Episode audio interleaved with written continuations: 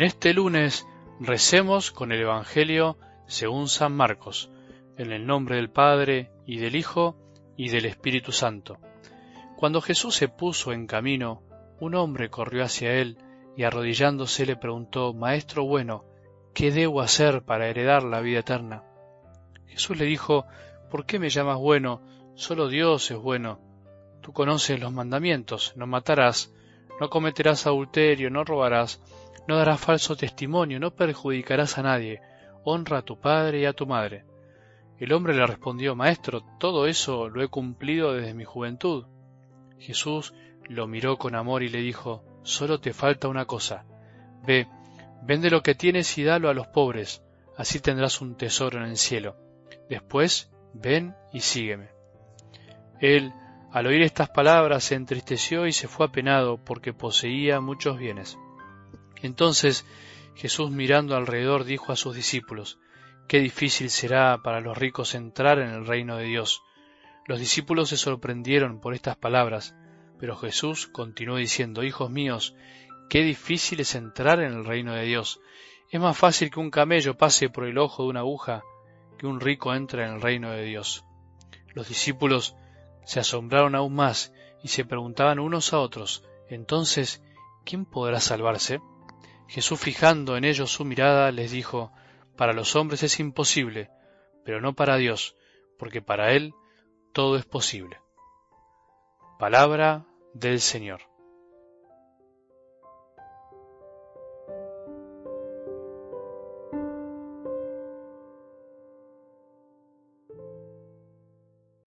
¿Puede un ciego guiar otro ciego? ¿No caerán los dos en un pozo? Evidentemente no, no se puede. Jesús ayer nos hacía esta comparación para que comprendamos algo más profundo, algo que justamente por nuestra ceguera no terminamos de comprender. Deberíamos reconocer todos con mucha humildad que andamos un poco ciegos y lo que es peor, muchas veces pretendemos transformarnos en guía de los demás, o bien nos dejamos guiar por otros que también están bastante ciegos. En una de las comunidades donde celebro misa todos los domingos, me acuerdo que nos visitaba un hombre que no puede ver. Se llama Franz. Se llamaba Francisco, ya falleció. Venía cada domingo en su silla de ruedas con mucho entusiasmo, guiado por un fiel de la comunidad que lo llevaba con mucho cariño. Cuando no lo podían traer, Francisco sufría porque deseaba ir a misa con todo su corazón y la vivía con mucha intensidad. Me acuerdo que una vez lo puse de ejemplo en el sermón como aquel que se dejaba guiar por alguien que veía, como alguien que aceptaba su condición y permitía que otro le muestre el camino. Pero al mismo tiempo estoy convencido de que Francisco veía lo que muchos de nosotros a veces no podemos ver por andar mirando la paja en el ojo ajeno. Supongo que las personas que no ven con sus ojos son de algún modo mucho más puras que nosotros porque inevitablemente no andan fijándose tanto en los errores ajenos como nos pasa a nosotros. Cada domingo, cuando Francisco salía de misa, al saludarme, me decía tantas cosas llenas de sabiduría y amor que en realidad lo que digo no es una suposición, era una realidad. Su ceguera física hacía que sea un hombre una sensibilidad especial, lleno de amor y con una gran necesidad que no tenía miedo en demostrarla. ¿Cuánto para aprender de un hombre como Francisco, que tanto me enseñó? Creo que no hay mejor manera de empezar la semana que escuchar algo del Evangelio de hoy, escuchando esta escena en la que se nos puede plantear tantas cosas, tantas sensaciones y reacciones diferentes. La palabra de Dios nunca deja de sorprendernos, nunca debería dejar de maravillarnos, porque cada escena que contemplamos es una fuente inagotable de sabiduría, un alimento perpetuo y continuo para todos nosotros y por eso, más allá de lo que dice la palabra, podemos encontrar miles y miles de recepciones según el corazón de cada uno de nosotros. La palabra sabemos es una, los corazones miles y las respuestas variadas. Vos intenta hoy dar tu propia respuesta según lo que escuchás y meditas. Hoy tengo ganas de llenarnos de preguntas, hacer una especie de lluvia de preguntas al texto a mí y a cada uno de los que escuchamos estos audios. Alguna pregunta podrá encontrar respuesta, otras no, pero será el comienzo para que algún día sí nos dé una respuesta. Por algo se empieza. Muchas veces se dice y se puede escuchar que aquel que se encontró alguna vez con Jesús en el Evangelio o incluso hoy, no quedó igual, no queda igual, que aquel que se encuentra con Él es tan irresistible la persona de Jesús, su amor, que no pudo decir otra cosa que sí, no pudo resistir a su amor.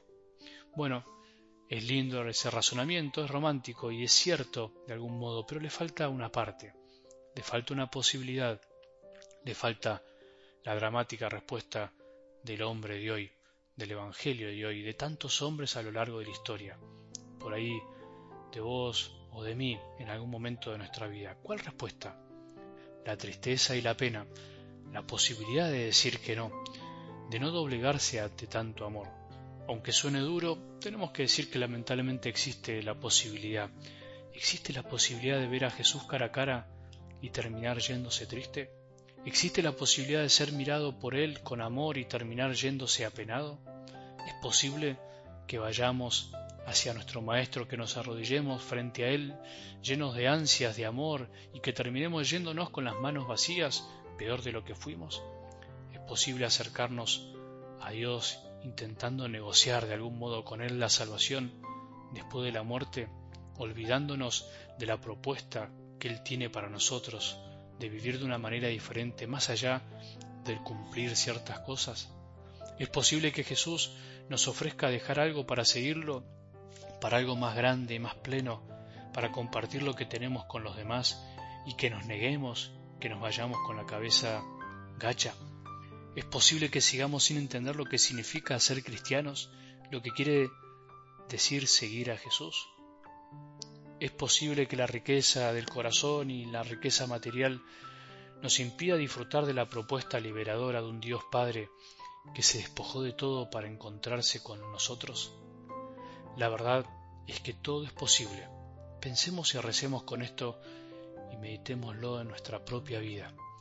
Pero hoy el Evangelio termina con una posibilidad más posible, valga la redundancia, porque para Dios todo es posible.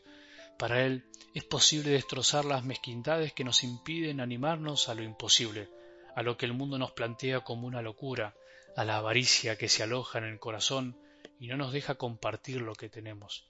Para Jesús es posible desarmarnos con su mirada, ayudándonos a que de una vez por todas descubramos que lo mejor es seguirlo a Él, amarlo a Él, dejando de lado nuestras riquezas que nos impiden disfrutar lo mejor de la vida la posibilidad de amar y ser libre para el bien de los demás. Que tengamos un buen día y que la bendición de Dios, que es Padre misericordioso, Hijo y Espíritu Santo, descienda sobre nuestros corazones y permanezca para siempre.